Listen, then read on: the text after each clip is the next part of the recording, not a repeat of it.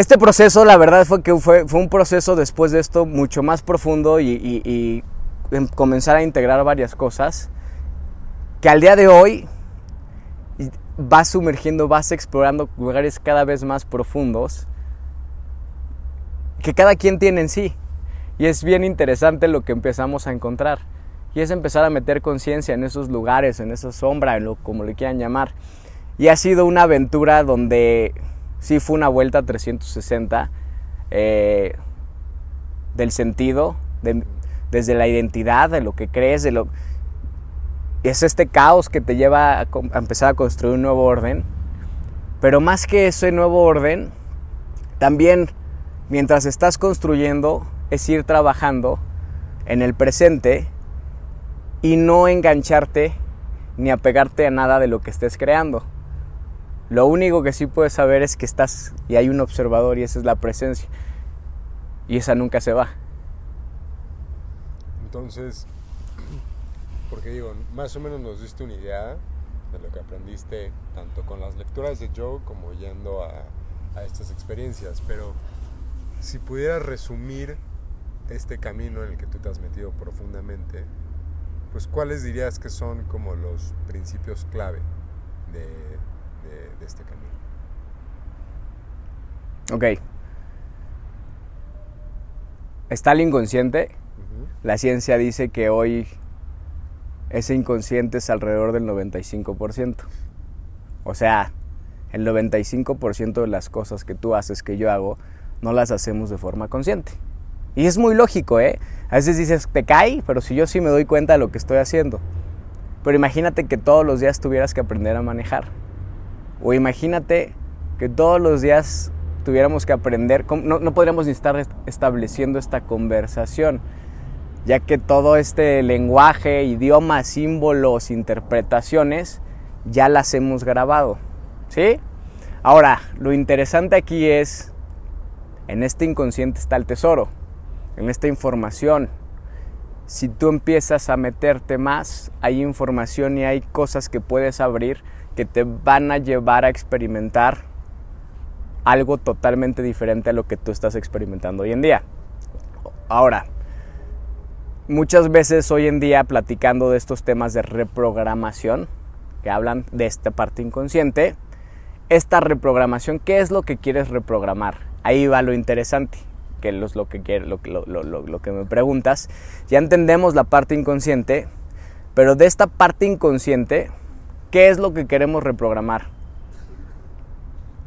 Lo que quieres reprogramar es aquellas cosas que no te estén llevando a ese estado que estás buscando. A cualquier acción que tú buscas o cualquier cosa que estés haciendo, hay algo profundo que estás buscando. Que para mí le podemos poner palabras, sería paz, armonía, felicidad. Es una frecuencia que todos estamos buscando. Es impresionante, cualquier persona está buscando. Entonces, cualquier cosa que estés haciendo que no te esté permitiendo estar en esos estados, comenzarla a cuestionar, comenzarla a explorar y empezar a encontrar herramientas que te lleven a mantenerte más en esos estados que por naturaleza estamos buscando.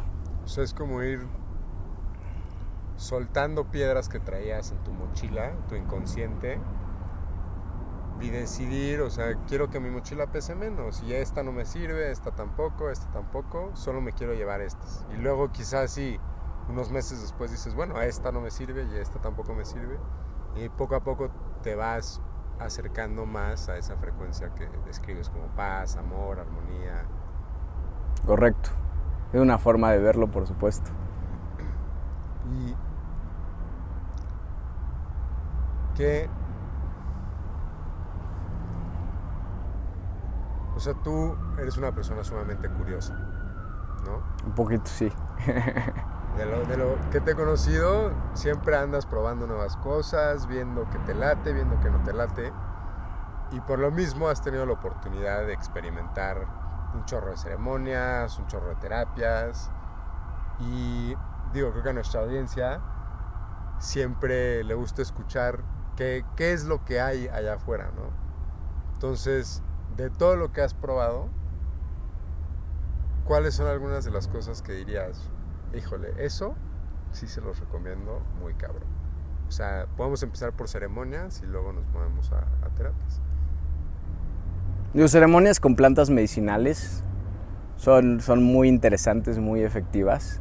Te llevan a explorar estos estados de conciencia eh, alterados. Te pueden llevar a, a, a hacer la invitación a que hay algo más, hay una forma diferente de ver las cosas. Eh, la meditación como práctica, meditación realmente lo que quiere decir es ser consciente de, no es otra cosa.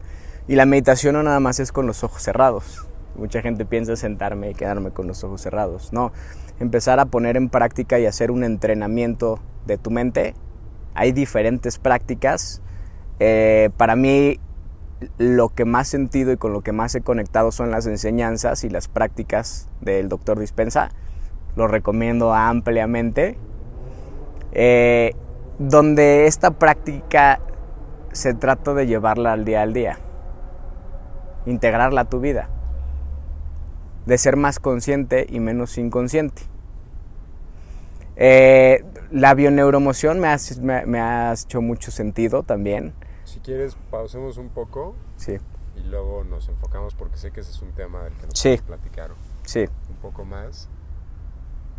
Y regresemos a, a lo de Joe, el doctor Dispensa, y algo que tú frecuentemente me dices, o sea, y, y que ya nos comentaste más temprano en la entrevista, que decías que crees que por la forma en la que entendemos nuestra realidad en el occidente, es muy importante darle eh, como un entendimiento, un razonamiento científico a estas experiencias espirituales o paranormales o no ordinarias, ¿no? que no caben dentro del marco de lo que entendemos como, sí, materia, físico, yo soy esto.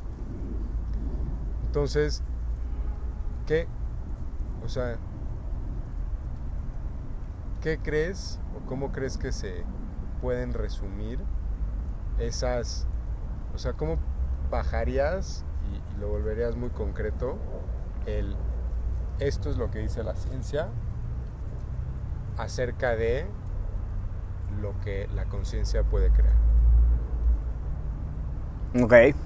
Hoy, lo, que he aprendido y sí es interesante para esta, para, más para la cultura occidental, eh, hay una cosa bien interesante y, y analicémoslo, ¿no? El lenguaje contemporáneo del misticismo es la ciencia. o sea, todas esas cosas que no logramos entender estamos observando y entrando a este proceso científico para poderlas poder entender. Pero en un momento fue esta parte que viene del misticismo todo el tiempo, ¿no? De este misterio de que estamos eh, viviendo, lo estamos, eh, estamos presenciando todo el tiempo. Entonces el lenguaje contemporáneo del misticismo es la ciencia prácticamente. Entonces no es que esté uno peleado con el otro, el espíritu y la ciencia no están peleados. Hay que integrarlos. Es, poner nuestra atención hacia eso. Entonces, hoy en día hay muchísimos, eh, eh, muchísima información. La física cuántica eh, puedes utilizarla para explorar estas cosas donde un átomo, si tú ves un átomo, eh, el simple hecho de entender que la materia está compuesta por el punto 0000000000001 y alrededor de esa materia, ¿no? hay 99.9999999% espacio. Y todavía si tú abres esa materia, vuelve a pasar lo mismo. Entonces se acaba convirtiendo como en nada, ¿no? Hay varias teorías, hay varios planteamientos, pero nadie sabe explicar al día de hoy, ni sabe entender que eh, ni la ciencia explica qué es ese espacio, ese vacío que es, ¿no? Hay teorías, pero todavía no lo sabemos.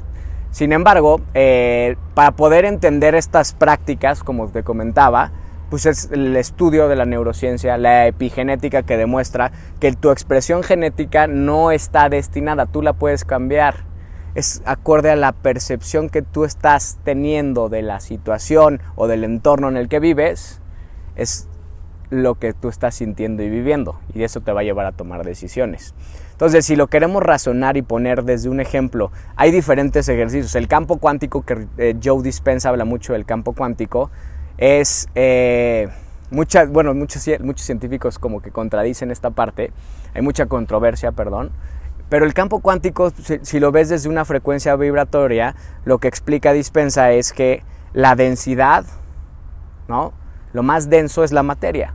Si nosotros vamos subiendo esa frecuencia vibratoria, vamos a pasar por diferentes filtros de frecuencias, donde llegamos, pasamos, está el Bluetooth, el Blu-ray, el, el infrarrojo, y vamos subiendo y subiendo la velocidad de la luz, y más arriba, más arriba, hay un punto donde es tan rápido la frecuencia que ya no hay separación entre una onda y la otra, es una línea permanente que la, física cuántica o las enseñanzas, por ejemplo, Joe Dispensa le llama el punto cero que ese punto cero es la nada. Y esa nada se convierte en una línea interna. Sería el todo. Entonces, eh, hay libros que hoy en día lo explican muy bien.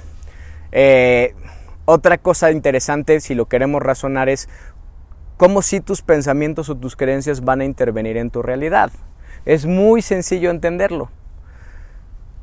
Si tú quieres cambiar la realidad que vives constantemente o esas cosas Imagínense, hagamos un ejercicio, imagina algún obstáculo de tu vida, alguna situación que te trae eh, un conflicto que estés viviendo constantemente y que se pueda repetir una y otra vez. Este, este conflicto se repite una y otra vez, ya que esa decisión que tú estás tomando viene basado en una creencia. Si tú cambias esa creencia, cambias esa decisión y esa decisión que cambiaste te va a llevar a experimentar una realidad totalmente diferente. Desde la perspectiva cuántica, habla que tú tienes un campo electromagnético, electricidad, magnetismo. Es como si fuera un iCloud. Tú tienes un iCloud de información. Es información, vibración, energía. Y esa información es la que te lleva a interactuar a los lugares donde tú estás, a las relaciones que tú estás viviendo, los lugares que tú estás experimentando, etc. Entonces, si tú cambias tu información, cambia la energía, cambia la vibración y inmediatamente te va a llevar a experimentar diferentes cosas.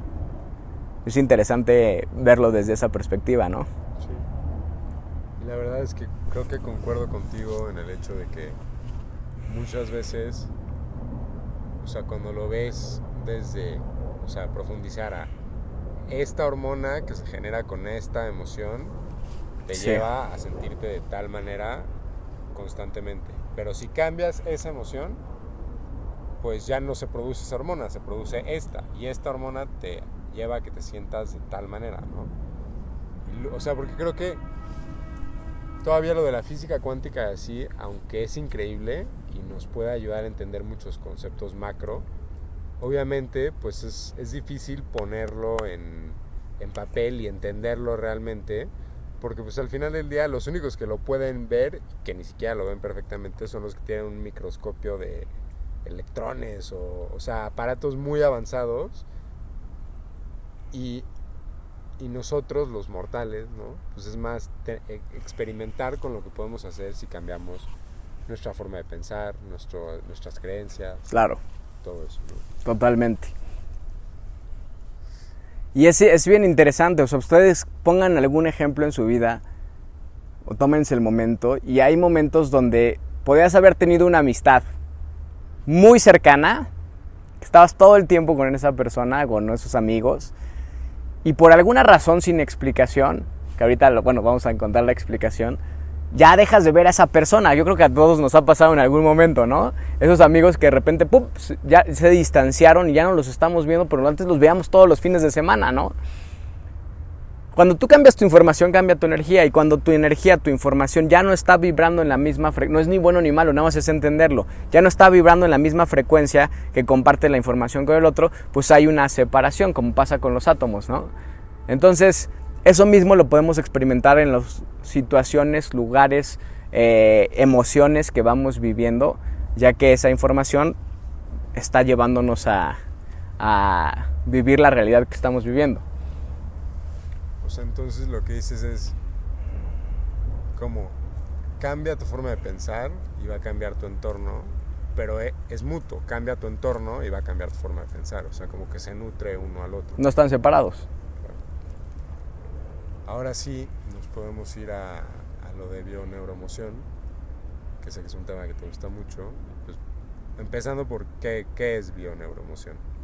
Bioneuromoción es una, es, digo, ahorita estoy terminando el posgrado, es el Instituto de Enrique Corbera, Este señor eh, pues se ha dedicado gran parte de su vida a bajar la información de una forma acomodada, ordenada, donde te la pone de cierta forma para que tú esto mismo de lo que estamos platicando lo puedas llevar en práctica hacia ti, desde una parte modelo donde lo puedes razonar y después a través del entendimiento, que lleves conciencia a esos lugares, empieza la transformación el cambio.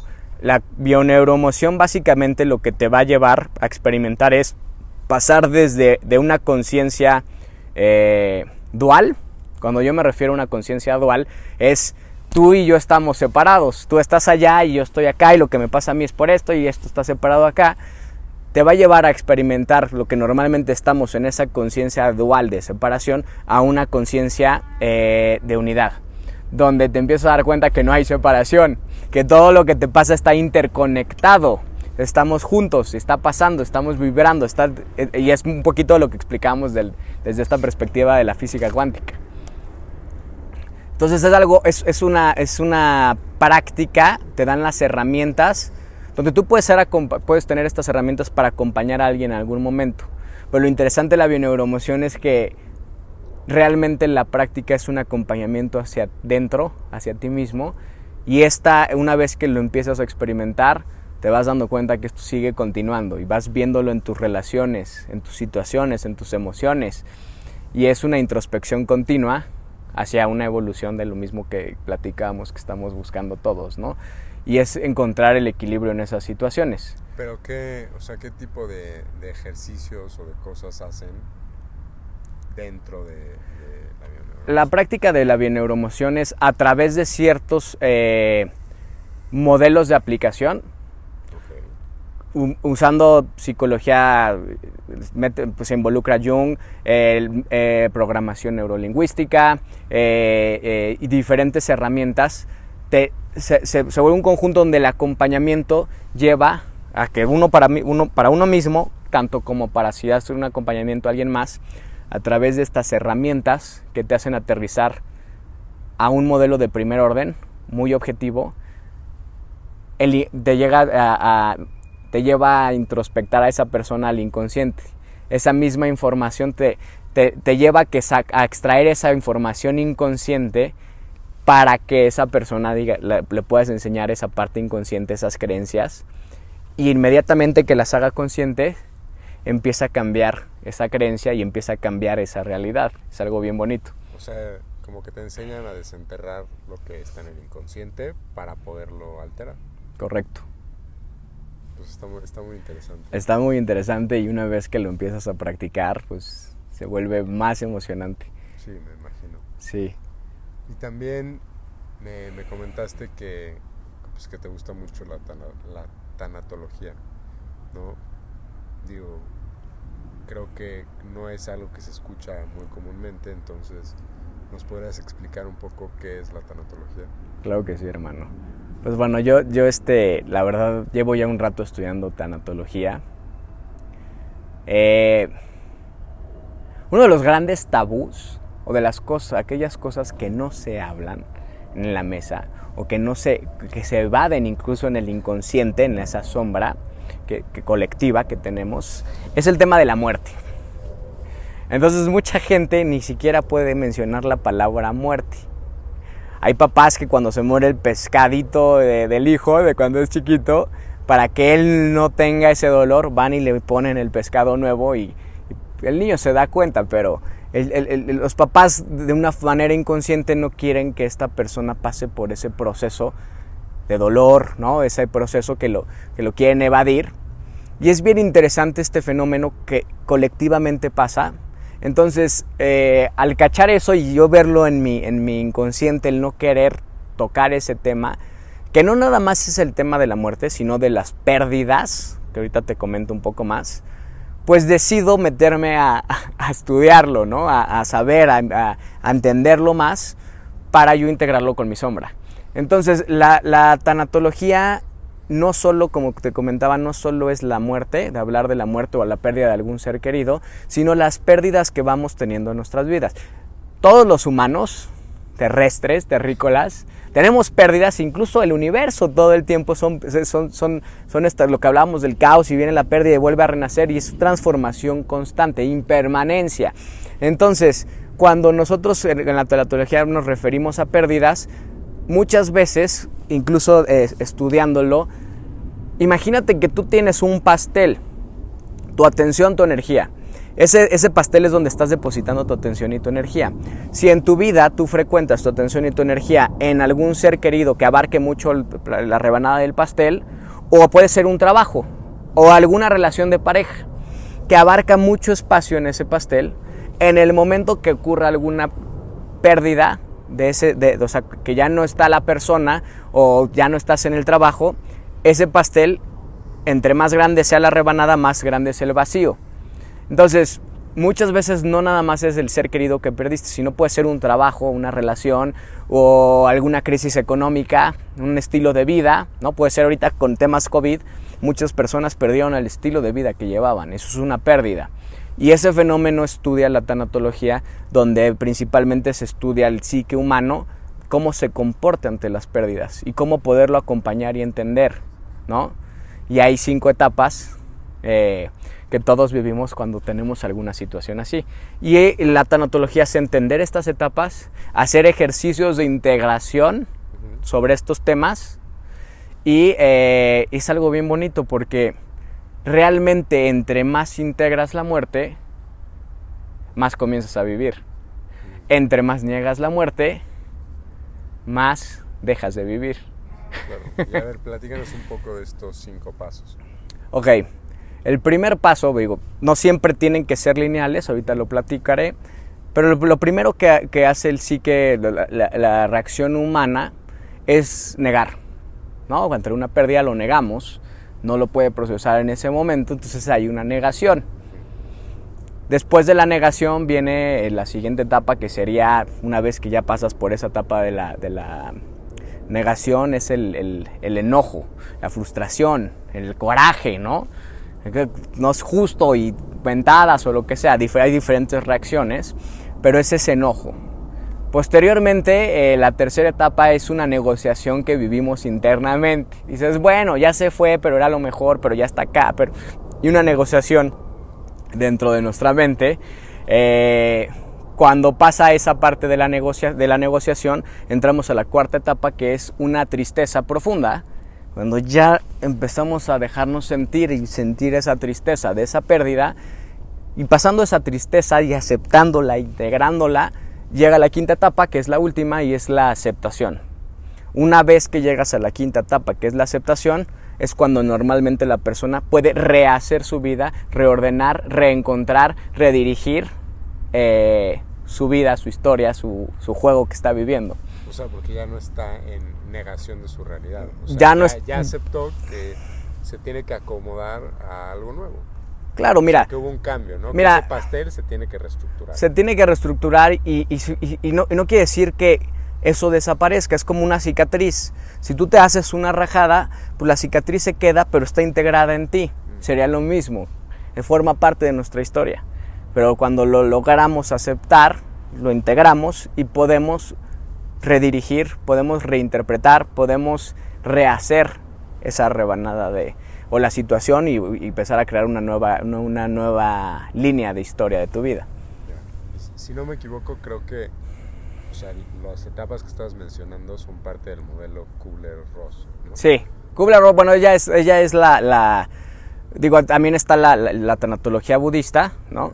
Pero ella fue una señora que se dedicó gran parte de su vida en acompañar a estas personas en etapas eh, terminales o en etapas ya listos para, morir y ella acompaña y empieza a estudiar y también referente a pérdidas, ¿no? pero principalmente ella sí se metió muchísimo a, acompañar a personas a, morir, a dejar este plano y ella hace toda esta investigación, muchos años de investigación y lo, lo integra de una forma exquisita por si a nuestra audiencia le interesa, porque es un modelo como que creo que te lo deja muy claro y hay muchísimo escrito sobre Y tiene libros muy buenos y tiene cosas, herramientas valiosísimas. Y ahora platícanos, dijiste que hay veces que te puedes saltar algún paso o que empiezas más abajo. o- Mira, los pasos, los pasos van a, en algún, tienen que pasar, o sea, es, es- es el es la forma que nuestro, nuestra computadora tiene que procesar. Eh, sin embargo, muchas veces se, encuentran estas etapas donde a lo mejor ya está en la tercera y vuelve a regresar a la negación. Y es ahí donde no tiene que ser lineal, es a lo que me refiero. Muchas veces podemos regresar a las etapas donde puede volver a surgir el enojo, espérate. ¿Qué? Solo dime, Santiago. Sí, para que vayas cerrando. Ahí vienen,